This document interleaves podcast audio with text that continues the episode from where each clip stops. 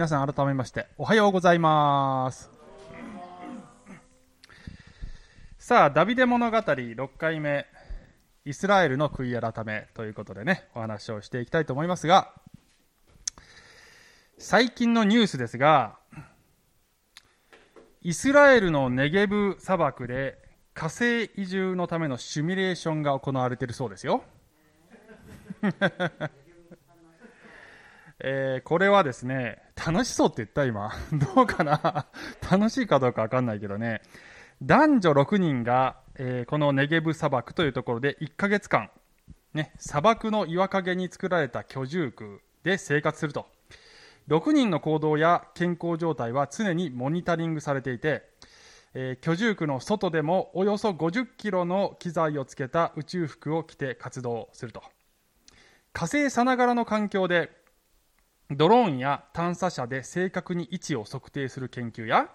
地質学や医学などの実験が行われるというそういうニュースであります。ね。なんか男女6人とかなんか恋が生まれそうですけどね。ドラマの見過ぎかな。ときめいてる場合じゃないのかもしれないねこの環境がね。わかんないけど。あのー、でなんで火星への移住の可能性を模索しなきゃいけないかっていうとまあ、端的に言うと地球がやばいからですよね。まあ、環境の汚染とか、ね、環境破壊、戦争とか核の脅威とか、そしてウイルスの蔓延とか、もうここ脱出しなきゃいけないってなった時に、えー、行く先を持ってなきゃいけないということで、こういうことをやるわけですけど、ねえ、皆さん火星に住みたいですか？私は嫌ですね。たとえ火星はもう地球のあらゆる問題を解決したユートピアを作りましたというふうに科学者や政治家が力説しようとも、私は嫌です。なぜかというと、その最大の理由は、イエス様が来るからです。どこに来るのか。地球に来るんだよね。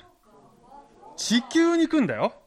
聖書を見ると、聖書予言では、再臨の舞台は明らかに地球です。でしょ？だって、他の星もちょっとついでに寄るよとか一言も書いてないよ、聖書には。ええ、書いてないんだよ。僕の、僕の聖書には書いてないんだよね。で、えー、なので、まあね、厳密に言うとその再臨が起こる順番っていうのは、イエス様地上に再臨される前に、私たちクリスチャンは、軽挙と言って空中に引き上げられますという段階があるんですけど、その時火星にいたらどうすんのかなって、ちょっと、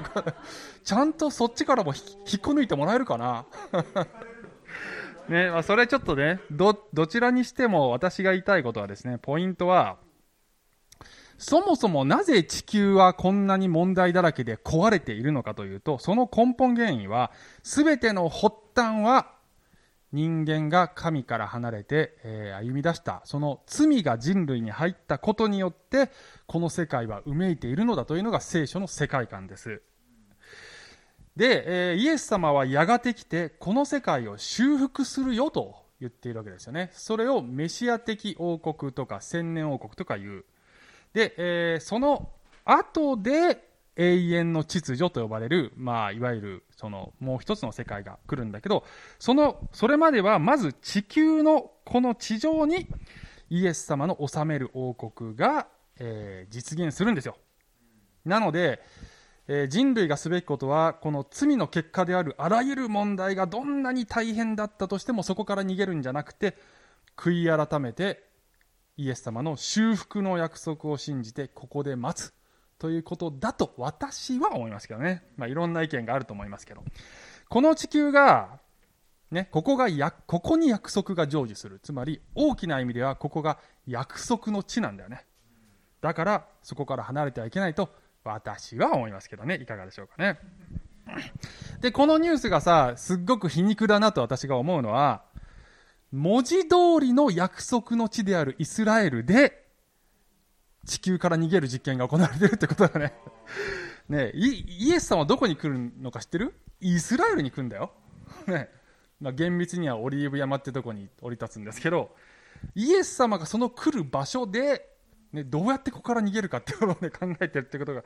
もうちょっと本当皮肉だなと思うんですけどね。まあもちろんですね、これは聖書予言を真正面真正面からリアルに捉えるという立場で私はものを言ってます。で、世の中の人から見ればね、まあそれはそれでいいんじゃないと。ね、信仰は信仰でいいと思うよ。でも、現実は大変なんだから、物事は現実的に考えないとってね、えー、言われるかもしれませんが、えー、私たちの信仰は、聖書のすべてが現実であるという信仰ですね。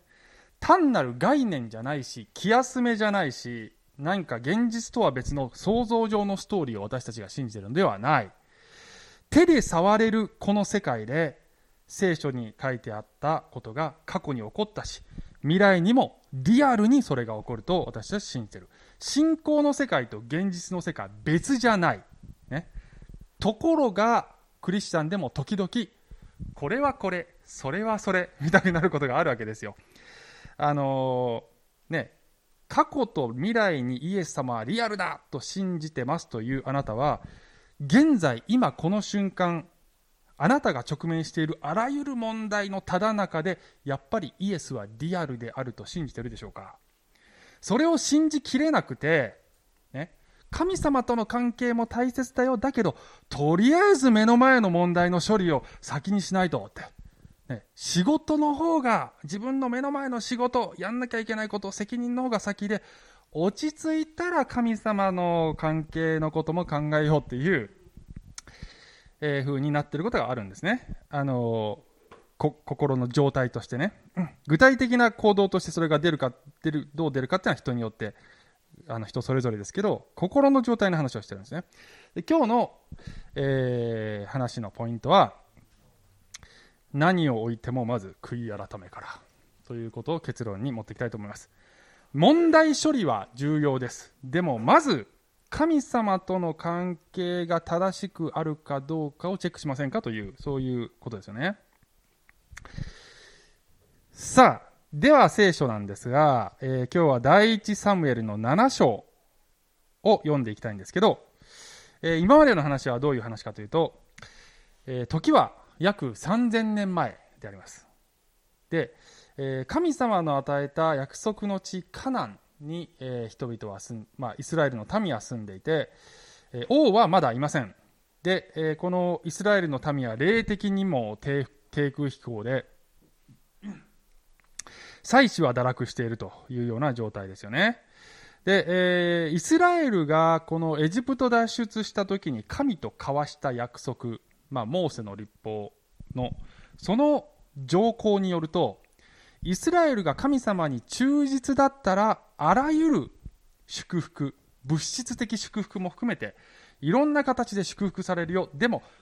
不忠実ならば、災いが来るよという、そういう警告がある。それが約束だったんですね。で、つまり、ある意味非常に分かりやすい契約なんだ、これはね。分かりやすいでしょ。えー、にもかかわらず、このですね、えー、イスラエルの民は偶像礼拝を持ち込んだりするわけ。その結果、敵に悩まされるということが起こって、まあ、宿敵ペリシテ人に、この、ね、えー、侵入されてきたりするわけだよ。つまり、イスラエルの民はね、約束の地に入ってるんだけど、そこすっごいいい場所だと思ってんだけど、思って入ってきたら、罪を犯している結果、結局その土地でも苦しんでいるというね、状態になっているわけですよ。で、彼らがすべきことは、その自分たちの知恵と力で、ね、なんとか解決しようということではないし、火星に移住しようとかでもないし、ね、悔い改めて主の救いを待つということがすべきことなんだけど、なかなかそれがわからない彼らは、えー、前回の話ですけど、このペリシテとの戦いで大負けして、神様の契約の箱が奪われて、で、それは敵の土地でたらい回しにされ、やっとイスラエルの土地に帰ってきたと思ったら、その町の人が箱の中を見るという愚かしいことをしてしまって神罰を食らうと。で、えー、紆余曲折の末に、えー、最終的にキリヤテアル、キルヤテアル、あ、んエアリムという、このイスラエルの中の別の土地に落ち着いて、そこでは箱を正しく取り扱ったので、そこに長くこの箱はとどまることになりますというのが前回までの話です。はい、OK? ということで今日は、えー、サムエル記第一7章の1節まではこの間読んだので、今日2節からね、読んでいきたいと思います。はい。えー、2節箱がキルヤテエアリムにとどまった日から長い年月が経って20年になった。イスラエルの前科は主を慕い求めていた。ということで、えー、20年というのは、この時点までで20年ということです。で、実はこの先も、えー、もっと後でダビデがこの町から箱を移動するまで、トータル100年ぐらいこの町にとどまるんですね、これね。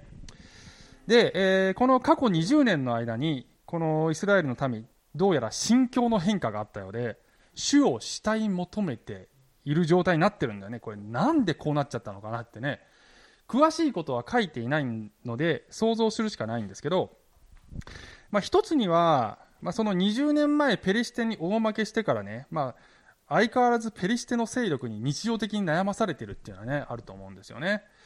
で、えー、ちなみにこの箱が安置されていたはずの幕屋、神殿の前身である幕屋ね、は、白という場所にあったんですが、この城はペリシテに破壊されたというふうにね、考えられてるんですよね。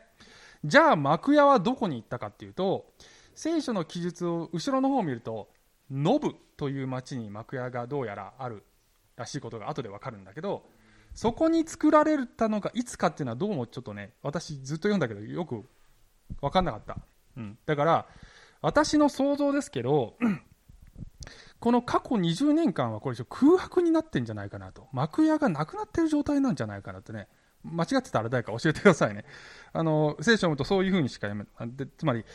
箱をさ、幕屋に戻そうっていう動きがどこにもないわけよ。だからずっとこの街に留まってんのね。だから、神を礼拝する場所を失って喪失感を味わってるんじゃないかなと。失って初めてわかる大切さってありますよね。そういうものがあったのかもしれない。で、さらに言うと、えー、どうやら噂によると、この神の箱がペリシテの地にあある間、もうあいつらをボコボコにややっつけたらしいよみたいな、そういうことを聞くにつけ、ってことは、そもそも戦で負けたのは、神が負けたんじゃなくて、俺らが悪かったのかなっていう、そんな気づきも生まれてきたのかもしれないね。まあ、想像も入ってますけど、いずれにしてもですよ。いずれにしても、このね、過去20年間、神様が虎視眈々と準備をしていたのは確かだと思うんですね。イスラエルが聞いて、御言葉を聞いて、ちゃんと応答するという準備ができて、やっとこの長い空白を経て、ここでサムエルが戻ってくると。ね、サムエル何やってたかよくわかんないんだよ、この過去20年間書いてないから。で、えー、戻ってきたサムエル3節ですよね、3節サムエルはイスラエルの前科に言った。もしあなた方が、あ、ちょっと待って、サムエルっぽく読まなきゃいけない。もし、もしあなた方が心のすべてを持って主に立ち返るなら、あなた方の間から異国の神々やアシタロテを取り除きなさい。そして心を主に向け、主に 主にのみ使えなさい。そうすれば主はあなた方をペリシテ人の手から救い出してくださいます。ということで、何？はい。ということですよ。あ、ちょっと待って、4節も読もう。はい。イスラエル人は、バールやアシュタロテの神々を取り除き、主にのみ仕えた。ということで、まあ、この主という言葉はですね、言語では、ヤハウェという神のお名前なんですよ。ヤハウェというのが創造主のお名前。ヤハウェとの契約というのは、これは結婚関係だということが聖書に書いてあるわけですね。ヤハウェとイスラエルは結婚してます。偶像を持ち込んでいるということは、すなわち、不定を働いている。不倫してますっていう状態なんですよね。で、今ここで、この結婚関係、この契約に戻ることで、もう一度神の守りを得て、そして敵を退けることができるんですよと、このサムエルは言ってるわけですよね。さあ、5節6節サムエルは言った。全イスラエルをミツパに集めなさい。私はあなた方のために主に祈ります。彼らはミツパに集まり、集まり水を汲んで主の前に注ぎ、その日は断食した。彼らはそこで、私たちは主の前に罪あるものです。と言った。こうしてサムエルはミツパでイスラエル人を裁いた。ということで、ミツパっていうのは、まあ、この全民族的な集会をするのによく使われる場所なんです。で、えー、ここで、いわゆるこのリバイバル、ね、私たちのグループでは、霊的覚醒という言葉をよく使ってるんですけどね。覚醒っていうのはすなわち意識が起きてる状態。霊的に目覚めたということが起こるんですよね。で、それが起こると何を、何が起こるかというと、人罪が起こりますね。人罪。罪を認める。そうだ、俺たち何やってたんだ、これ。おかしいじゃん、愚かだったな、ということに気づくと。まあ、イエス様の例え話で、宝刀息子が、ある時我に返って、そうだ、父のもとに帰って、私は罪あるものですと言おうという、あの、あの気づき、はっと目覚める瞬間。えー、それがここで起こっているわけですよね。さあ、7節イスラエル人がミツパに集まったことをペリシテ人が聞いたとき、ペリシテ人の漁師たちはイスラエルに向かって登ってきた。イスラエル人はこれを聞いてペリシテ人を恐れた。まあ、ペリシテ人はですね、おそらく最初は、あのこうイスラエル人がね集まってるからなんか戦いの準備をしてるんじゃないかと思ったと思うんですよねでも、まあ、こうスパイを送ってさあの状況をよく報告させるにつけ、なんかどうやら武器のようなものは何も持ってきてないみたいだぞと。何してるかっていうと、何お祈りとかしてるみたいだよということで、なんだこの無防備、無防備さはって。バカじゃねえのあいつらということで、もうこれは一網打尽にする繊細一遇のチャンスだということで、こう襲ってくるわけだね。で、えー、当然恐れますよね、これね。包囲されたらもう絶対絶命です。戦い、戦う準備してきてないからね。で、この状況と、まあ、似てるのが、えー、イスラエルの民がエジプトから脱出した時にね、あのー、ね、覚えてますか？目の前は海、後ろからエジプトの軍勢迫ってきたっていう状況で、もう絶対絶命の時にイスラエルの民があの時何したかっていうと、俺らをここで死なすために俺らを連れ出したんかい、モーセーってやったわけだね。リーダー、リーダーのせいにしたんだよね。さあ、今日のこの箇所では彼らはそのような反応をするのでしょうか？はい、8節。イスラエル人はサムエルに言った。私たちから離れて黙っていないでください。私たちの神、主に叫ぶのをやめないでください。主が私たちをペリシテ人の手から救ってくださるように。とと、と、と、とって、これ、鍵括弧の後じゃないかな。あ、違うか。あ、いいのか、いいのか。あ、そう祈ってるんだね。言ってんだよね。救ってくださるようにと、と言ってるわけ。つまり、サムエルに文句言わなかったんだよね、これね。あのー、主に頼ってんだよ。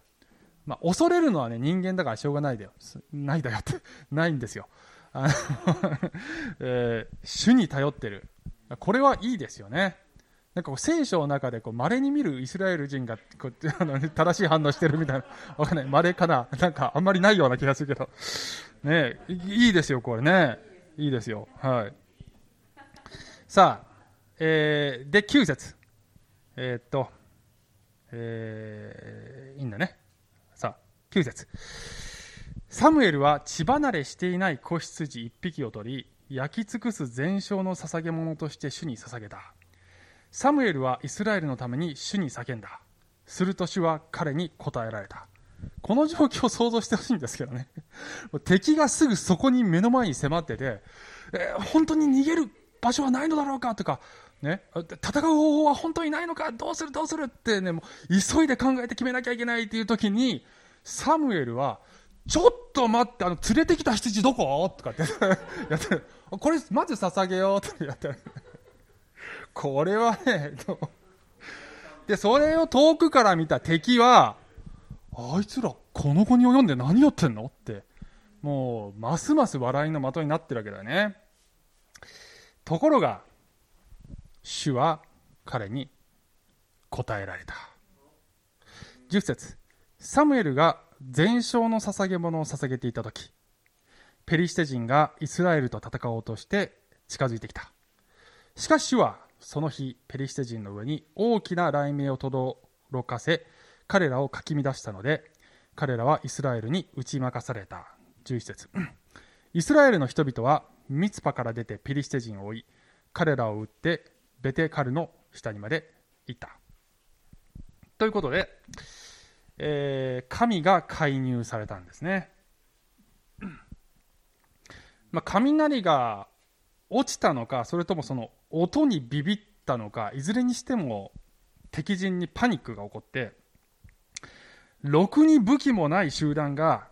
ガチで武装してきた軍隊をやっつけてしまうということがね起こったわけでありますね。うん、12節。サムエルは一つの石を取りミツパとエシェンの間に置きそれにエベン・エゼルという名を付けここまで主が私たちを助けてくださったと言った。エベン・エゼルというのは助けの石という意味なんですが実はこれ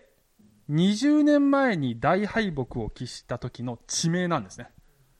はい、その時の別のとこの地名ね。つまり苦い記憶の地名を勝利の記念碑の名前にしたんだねこれね。つまり私たちは罪のゆえに敗北をしたがそこを経て私たちは神に立ち返りそして今神の力で勝利を得たそれを忘れないようにしようというその一連のことね、えー、覚えていようということでありますね。まああの次の章になるともう忘れちゃってんだけどね、これ次回の話ですけどね。すみません。はい。13節ね。13節。13、14。ペリシテ人は征服され、えー、二度とイスラエルの領土に入ってこなかった。サムエルの時代を通して、主の手がペリシテ人の上にのしかかっていた。ペリシテ人がイスラエルから奪い取っていた町々は、エクロンからガテまでがイスラエルに戻った。イスラエルはペリシテ人の手からその領土を解放した。その頃イスラエルとアモリ人の間には平和があった。領土を回復しました。サムエルという神の立てた正しいリーダーを通して、えー、民が神様に聞こう応答しようそして神様に忠実になろうというふうに決断した結果勝利と平和そして領土の回復が与えられた。これは先ほど言ったように神とイスラエルの契約通りに神がしてくださったということであります。さあ、ちょっと最後までこの7節をね、えー、読んでしまいます。15節から17。サムエルは一生の間イスラエルを裁いた。彼は年ごとにベテル、ギルガル、ミツパを巡回し、これらすべての聖女でイスラエルを裁き、ラマに変えた。そこに自分の家があり、そこでイスラエルを裁いていたからである彼はそこに主のために祭壇を築いたということで、まあ、いくつかの活動拠点を設けて、えサムエルがリーダーとして、えイスラエルを引っ張ったということが書いてあります。はい。一応ね、この7章、ここまでで、えー、全部読みました。で、ここからこのメッセージ後半に入るんですけども、あのー、私は幼少期からクリスチャンですので、まあ、このクリスチャンの少ない日本でね、リバイバルが起こるようにと、まあ、ずっと願い続けてきたし、ね、まあ、皆さんもね、クリスチャンだったら、あのー、そう願っていらっしゃるんじゃないかと思うんですね。この日本に悔い改めが起こるといいな。まあ、それをさっき言ったように霊的覚醒というふうに私たちはよく呼んでいて霊的に目を覚ましたらいいなこの日本がって思っているわけですよそのためには、ね、それが起こるためには何が必要なの？そしてそれはつまり何をすることなの？その結果どうなるの？という3つのポイントを話したいと思うんですね。はい。何が必要で何をすることでその結果どうなるの？ということを、まあ、最初に全部言っちゃうと、ね、霊的覚醒の3つの要素。ということに今日はしております。1つ目ね、霊的覚醒が起こるための大前提として1つ目御言葉への渇望が必要ですよね。でじゃあ何をすることが、まあ、いわばその覚醒になるの？2つ目偶像からの立ち返りですよ。そしてそうしたらどうなるの？3つ目勝利と回復が与えられますよ。という流れです、はい、ということで1つ目ね。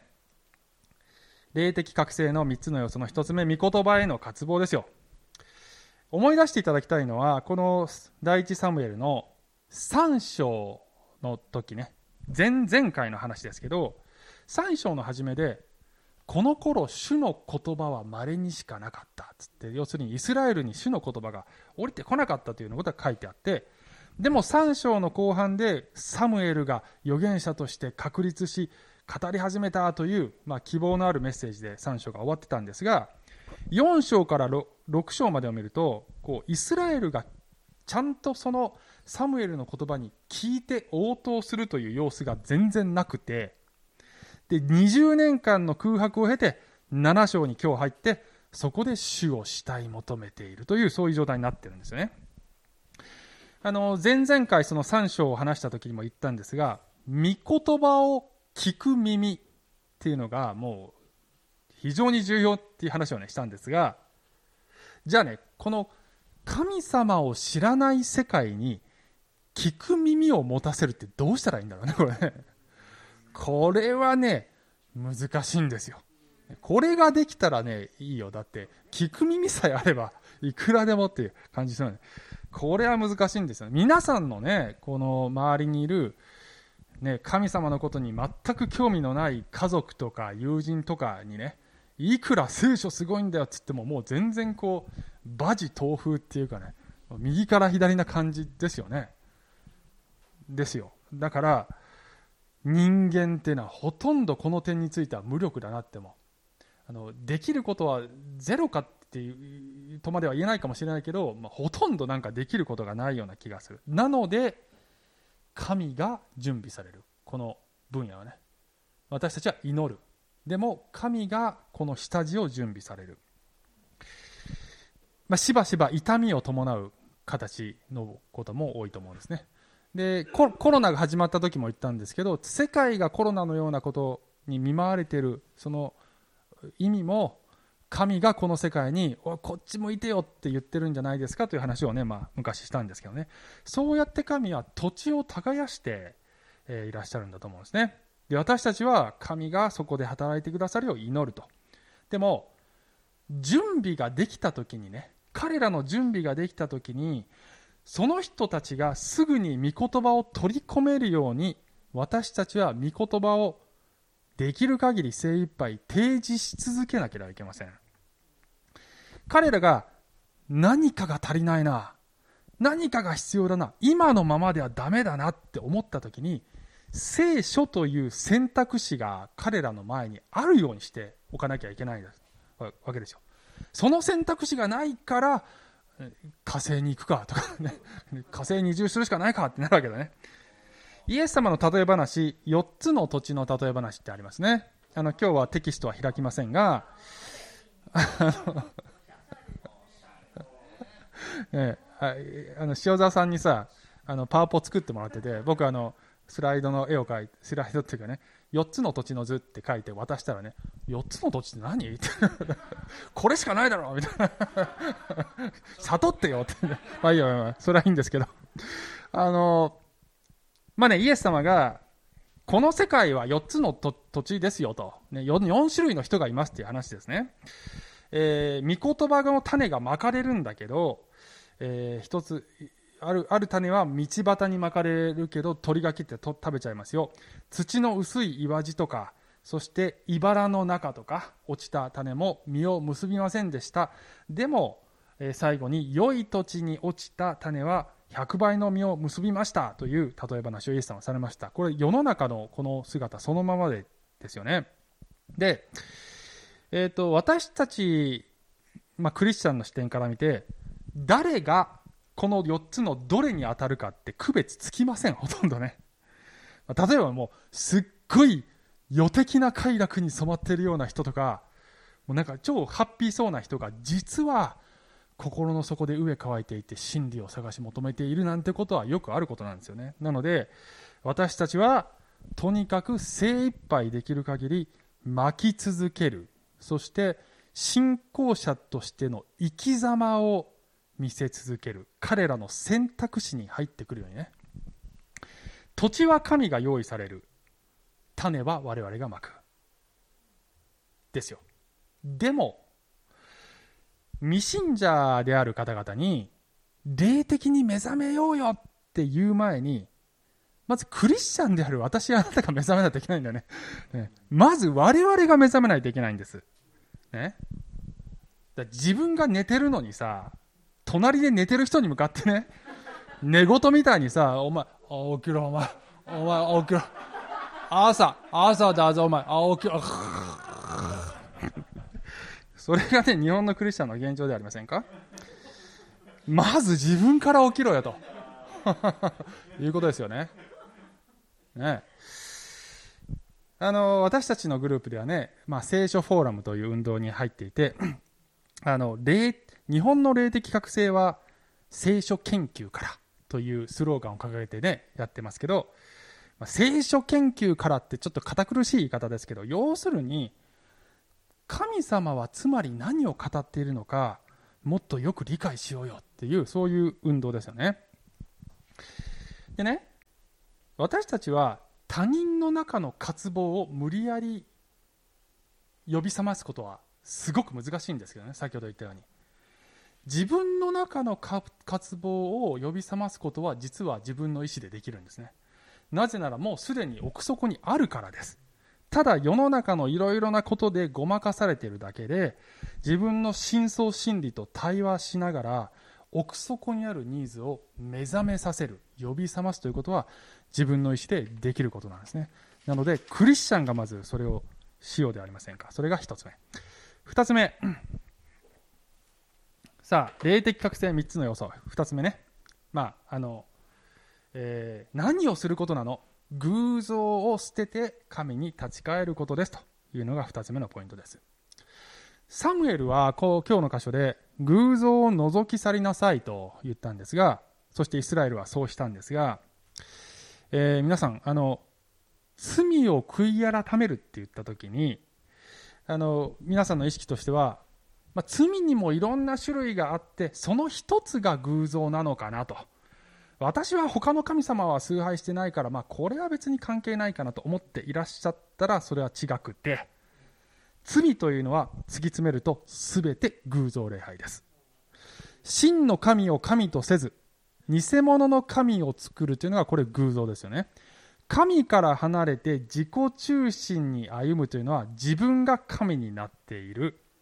創造主の助けも守りも許しも私いりません私の主人は私だけですこれ偶像礼拝です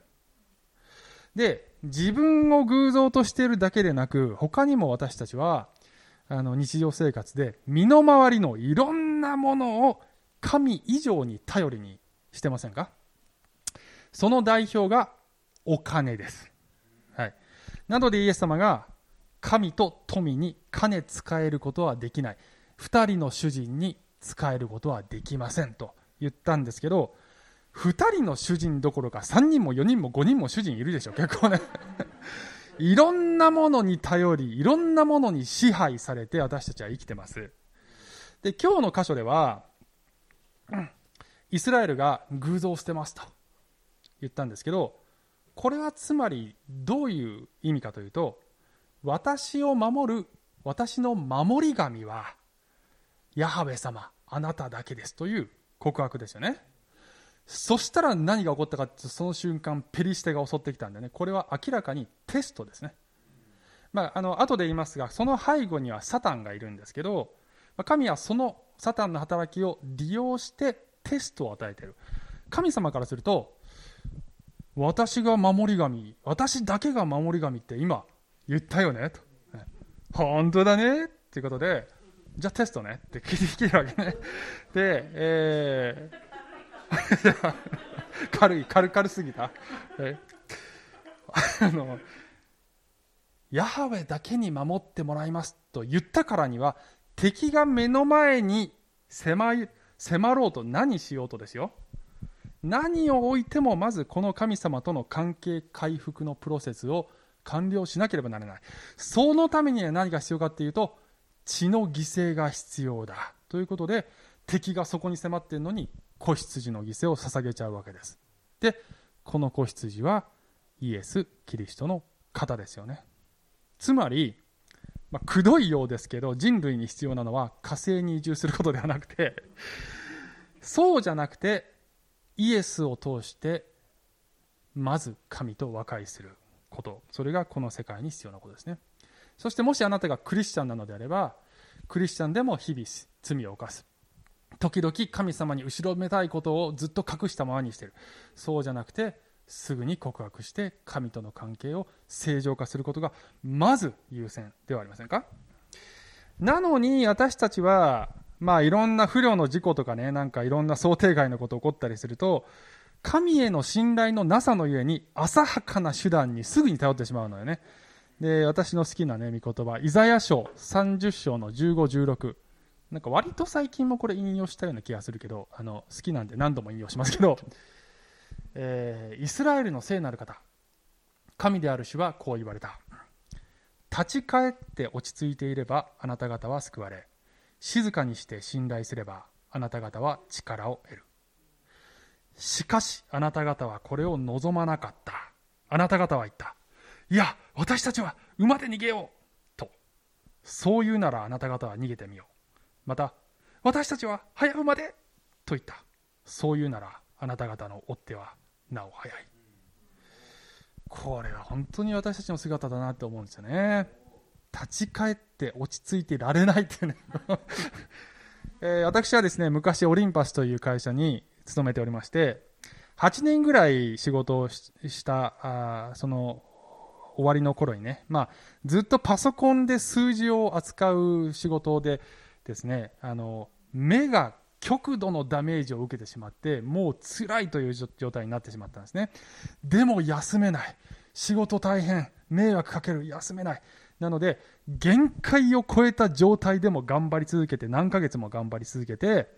でもう最後の最後は本当に無理っていう状態になってすいません休職しますってなったんですけど、まあ、その休職に入ったのがだいぶ遅かったですね。もうもうもう限界をとうに超えていた。で 1, 1年間休職しても治らずもう戻れないので退職しました。で、えー、サービス業ならできるかなと思って転職して、まあ、この小淵沢に来てホテルマンになって、まあ、2年間ホテルマンをやったんですけど実はその時も同じパターンを繰り返してしまったんですね。仕事大変。で結局端末とか使うから目が辛いってなってもう限界。でも休めない。現場に穴を開けたら迷惑かかるし評価も下がる。だから頑張らなきゃ。主よ助けたまえ。って祈りながら必死にやって、まあ、最後はもうあのやめたんですけど、まあ、でもそのねあの、まあ、やっぱねあの休むのが遅かったですね。今の私がタイムマシンに乗って過去の自分のとこ行って何か言えるか言えることがあるとしたら何を言いたいかっていうともう休めと早く休めと、ね、休みますって言えないのは自分を守っているのは会社だ。自分の価値を決めるのは周りの評価だと思ってるからでしょ。それはあなたの偶像だよって言いたいですね。君がすべきことは神様助けてじゃなくて主よあなた以外のものを守り神神にしていました。と言って悔い改めてさっさと休むことだよって過去の自分には言いたい。ただこれはあの一応言っておきますが過去の自分のことは自分の内面だから分かってるからね。これ人にしない方がいいですよ。あの人の内面は絶対分からないので他人の偶像の荒探しはやめましょう。自分の よくやるからこれねあなたそれおかしいよってねあなたおかしいって人を言う前に、まず自分の中の偶像をあぶり出してください。そこに集中して、本当。ね、で、あなたが生活の中で、問題だ、問題だと思っていることは、ほとんど神にとって、これっぽっちも問題ではありません。神にとっての問題は、あなたが真の神だけを神として歩んでいるかどうかだけです。なので偶像を捨てましょう。はいそれが2つ目。3つ目。じゃあどうなるのと。そしたらどうなるの。勝利と回復が与えられます。これが3つ目。誰に対する勝利でしょうね。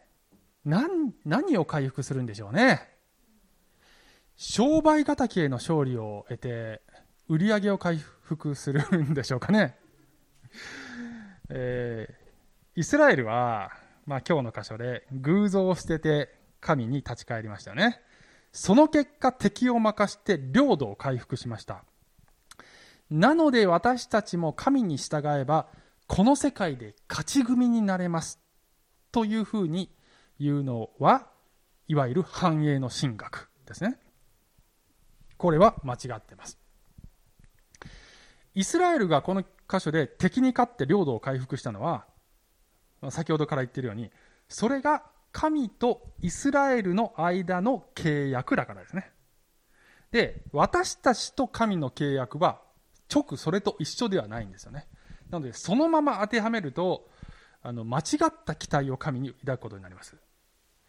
しかし、今日の箇所から私たちは、霊的な意味で原則を引き出して適用することができる。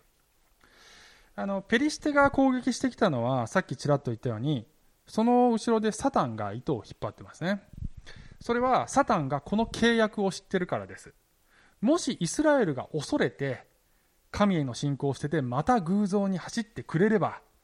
まあ、その結果神がご自身の栄光を表すためにイスラエルに与えた約束の地をが奪われてそれが汚されてそれが起こるほど神の顔に泥を塗れるんだよね。だからサタンはそれがしたい。それでこれが起こってるわけだね、まあ、ざっくり言うとね。新明記の28章の10、えー、9 9節10節に、まあ、これはですね文脈としてはこのこの、ね、カナンの土地約束の地に入る直前にねモーセを通して、えー、神様がその、えー、神様に従えばどれぐらい祝福があるか。でも背いたらどれくらい大変な目に遭うかっていうことを力説して警告しているシーンの中でこういう言葉があるんですね。あなたがあなたの神主の命令を守り主の道を歩むなら主はあなたに誓われた通りあなたをご自分の聖なる民として立ててくださる。地上のあらゆる民はあなたに主の名が付けられているのを見てあなたを恐れるであろう。これが神の願っていたことだし今日の箇所ではそれが実現している。ただし長期的にはイスラエルはま残念なことになっていくんですけどね。私たちの場合約束の地が与えられているわけじゃないしあのいわゆる物質的祝福が約束されているわけではありません。契約にそれは入っていない。けれどももちろん私たちと神との間の契約にはいろんな約束があってそれは例えば神を第一にして歩めばつまり神の国とその義を第一にして歩むならどんなものでも必要は備えるよだから安心せよという約束やすべてのことは益とするから心配するなという約束や、いろんな約束があるわけだよね。で、サタンが、形は違え違えどやりたいことは一緒で、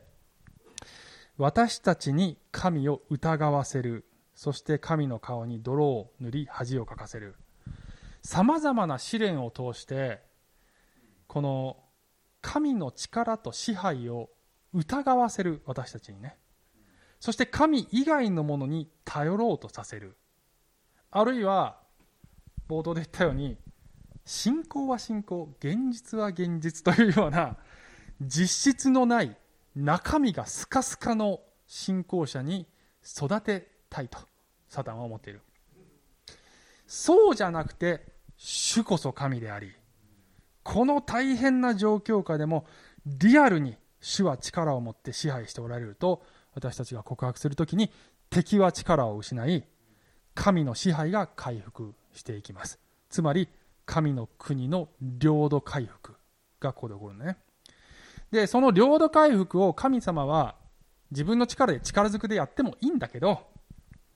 私たちの選択を通して信仰を通して御国を広げようとしていらっしゃるんですね、まあ、今日はあの開きませんが私がよく言っている呼ぶ記の構図ね。あの覚えてますでしょうか。ヨブの信仰をめぐって神と悪魔の霊的戦いがあるというその構図ここでもやっぱり同じだと思うんですね。重要なことはですね、私たちを取り巻く数々の問題が解決するかどうかではありません。私たちがこの世界で勝ち組になれるかどうかではありません。たとえ問題が山積みで、あるいは願いもなかなか叶わなくて待たされていて、そういう状況だとしても、主よ、あなただけが私の神です。と告白し、どうぞ主が全てを働かせて、サタンの技を砕き、神のご支配、ご支配を広げてくださいますように、と祈り、必ずそうなると、信じるかどうかというのが私たちの戦いです。霊的戦いっていうのは神と悪魔の戦いなんですけど、その主戦場が私たちの内側でせめぎ合う、どちらを信ずべきかというその戦いなんですね。内面の戦い、これがまず起こっている。私たちがその戦いに勝利していくときに、そしたらですね、その次に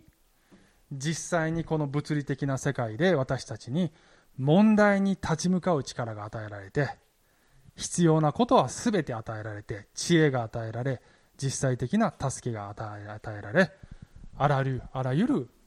いろんな問題を私たちは乗り越えていくその力が与えられるでも順番はこういう順番なんですね逆じゃないまず神との関係という順番なんですえー、最後にちょっとお話したいのはね、この間あの NHK のプロフェッショナルっていう番組見たんですよね。あの私はテレビあんまり見ないようにしてるんですけど、目目が弱いからね。ちょっとたまたまつけたらやってて、面白くてちょちょっと見ちゃったんですけど、あの、NHK のプロフェッショナルね、あれ面白いですよね。あの、この間はね、人形操園という仕事の山田遥さんという42歳の女性がね、出てたんですね。人形操園っていうのは、いわゆる教育テレビとかで、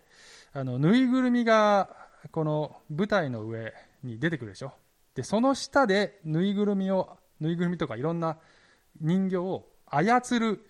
仕事をしている人のことを人形操演者って言うんですね。わかるこの絵はね。下からこう人形を持ち上げてね。カメラが通常捉えているのは舞台の上の世界なんだよね。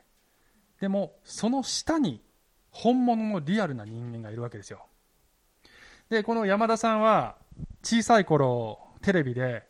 このカメラが捉えている人形の世界を見て、まあ、非常に喜んでいたんだけども大きくなってある日その下に人間人間がいたの？っていうことで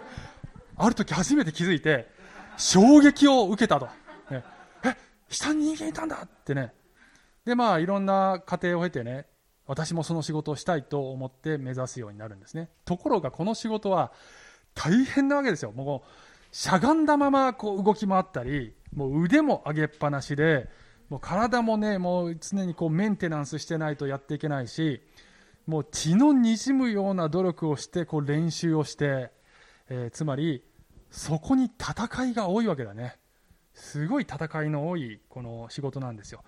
それでも彼女はそこに喜びを見いだしていて生涯現役でいたいですというふうにまあ言っているわけですね、まあ、通常ですねテレビ番組っていうのは舞台の上の人形劇しか映しません。けれどもこの私が見たドキュメンタリーでは人形じゃなくてその下の本物の人間のドラマにクローズアップしてそっちに本物の戦いとドラマがあるよねっていうところがまあこの物語この番組のね面白いとこでしたよ。皆さん私たちの戦いは水面下で行われてます。私たちが霊的に幼い頃は目に見える世界で起きていることにしか興味がありません。けれども霊的に覚醒し目が覚めるにつれて私たちのカメラのフォーカスが変わります。本当の戦いリアルなドラマは見えないところにあるんだってことに気づき始める。見える世界のドラマがどう進展するかというのはもちろん重要だし興味もあるしそれはそれでベストを尽くすんですけど一番重要なのは水面下の戦いにまず勝利するってことなんですよ。それは先ほど言ったように神の言葉を信じるのか悪魔の嘘を信じるのかという内面の戦いです。神様のカメラもそっちに注目してるんですよ。なぜならば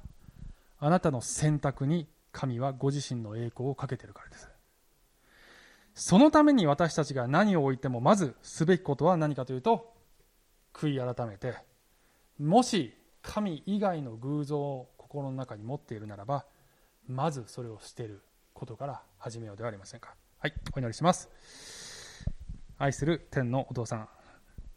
まあいろんなものに私たちは頼って